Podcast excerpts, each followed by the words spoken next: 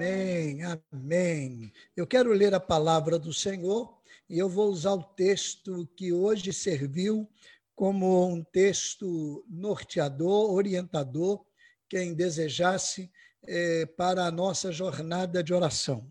Primeira carta do apóstolo João, capítulo 2. Eu não vou, logicamente, pregar, explanar todo o capítulo, mas vou fazer algumas pontuações interessantes neste texto. Começa assim o capítulo 2 da primeira carta do apóstolo João. Meus filhinhos, era uma saudação, um modo de um tratamento que o apóstolo João usava para é, quem recebia suas cartas e no relacionamento que ele tinha com as pessoas. Meus filhinhos, uma é, forma carinhosa de tratamento. Estas coisas vos escrevo para que não pequeis. Que coisas são estas que ele diz que escreveu? O que está no capítulo 1. No capítulo 1, ele diz que é, Jesus, é, Deus é luz, e quem quiser andar na luz é, precisa é, ter comunhão um com o outro, e a comunhão com o outro será consequência de andar na luz, de estar em comunhão com o Senhor. Ele fala de que o relacionamento com Deus elimina as trevas, e ele diz: Eu escrevi isto até agora para que vocês não pequem. Então, olha só que desafio, que objetivo tão claro. E eu fiquei curioso, porque eu fiquei pensando, bem, esse não pecar aqui deve ser no sentido de não cometer o pecado costumeiramente, né? permanecer no pecado. Mas não, o objetivo aqui é de não pecar mesmo, em nenhuma situação. Pastor, mas isso é impossível. É impossível por causa da nossa natureza. Mas se você perceber, o evangelho muda a atitude de pessoas. E se o evangelho é capaz de mudar algumas atitudes, ele é capaz de mudar todas as atitudes. Por que não muda então? Não muda porque nós ainda estamos presos, nossa inclinação é uma inclinação para é, contrariar a vontade do Senhor. Mas, é, por exemplo, um homem que mente e ele já adotou a mentira como uma prática de vida, é uma espécie de mitômano. Então, ele ele tem aquilo como natural e um dia ele encontra com Cristo e ele percebe a ação do evangelho na sua vida. E pode ser que na primeira semana ele não deixe de mentir, nem na segunda, ou então um mês, mas o Espírito vai trabalhando na sua vida. Se ele teve um encontro com o Evangelho, de a pouco ele não quer mentir mais. E ele deixa de mentir. Olha só que coisa linda. Então, uma obra da carne que era comum a ele, tão natural, é, no sentido de prática, e ele abandonou.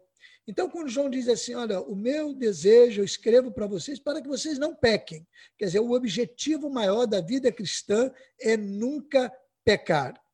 Mas, diz alguém que a vida tem sempre um mas, se alguém pecar, temos um advogado para com o Pai, Jesus Cristo, o justo. E é tão interessante essa construção que reforça a ideia do não pecar na primeira construção ali do verso. Porque, mas se alguém pecar, quer dizer, uma condição, uma possibilidade que não deveria ser tão comum, tão prática. E aí ele diz: se alguém pecar, nós temos um advogado junto do Pai, Jesus Cristo, o justo. Olha só que coisa maravilhosa. Quando uma pessoa comete um crime, ela está é, infringindo no código penal é, que aquela sociedade determinou, e ela então está passível agora de punição. No nosso Código Penal brasileiro e no ordenamento jurídico da nossa nação, todo mundo tem direito a um advogado. Todo mundo tem direito a um advogado.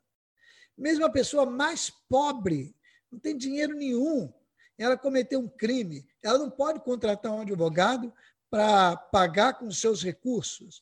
Então, vem a Defensoria Pública, que faz o serviço gratuitamente para ela. É pago pelo Estado, é pago pela sociedade. Mas a defensoria vem e então um defensor é deslocado, é indicado e vai é, defender aquela pessoa. Agora, o que, que ocorre? Segundo o que as pessoas dizem, é que muitas vezes essa pessoa que é desprovida dos recursos e que não tem um advogado para acompanhar com interesse, embora os defensores públicos sejam os melhores advogados, segundo eh, as pessoas eh, observam, eh, mas não tendo ali essa relação muito próxima com o cliente, pode ser que ela não tenha todos os recursos à sua disposição pelo dinheiro. E aí há uma discrepância, e no Brasil impera muitas vezes uma máxima que diz que quem tem dinheiro não vai preso. Isso não é verdade absoluta, mas tem sido uma realidade impressionante em nossa terra. Os que têm mais recursos, mais dinheiro, mais poder econômico, vão usando os recursos da lei, com a habilidade dos advogados, e vão postergando sentenças, vão minimizando é, é, a gravidade e vão conseguindo melhores condições. Olha, João está dizendo aqui: se alguém pecar, seja rico, seja pobre, seja é, letrado, com muitos cursos, com pós-doutorado, ou então seja um analfabeto, não importa, qualquer pessoa, nós temos o advogado que é igual para todo mundo. Não há diferença alguma. É Jesus Cristo justo. É o maior advogado de todos os tempos. E a palavra advogado no texto é a tradução da palavra na língua em que o Novo Testamento foi escrito, é, paracletos, aquele que está ao lado. Então não há aquela discrepância. Olha, ele vai acompanhar para e passo ali, não é? é o tempo todo o, o proceder, o desenrolar, os despachos e vai dar atenção permanente ao cliente. Mas a outro não, não. Jesus não. O texto está dizendo que ele estará ao lado, como advogado, para acompanhar em todo tempo a pessoa nas suas necessidades. E aí, o verso 2 vai dizer: Ele é a propiciação pelos nossos pecados propiciação, uma palavrinha meio desconhecida. Na verdade, ela significa que é o meio, é um ato que está ligado a um sacrifício, a uma oferta.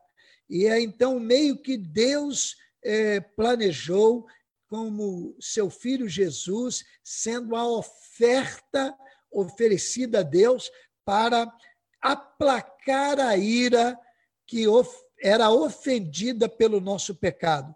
Então, diz que Jesus é esta oferta, é ele que se apresentou diante da divindade para tirar a carga que pesava sobre nós.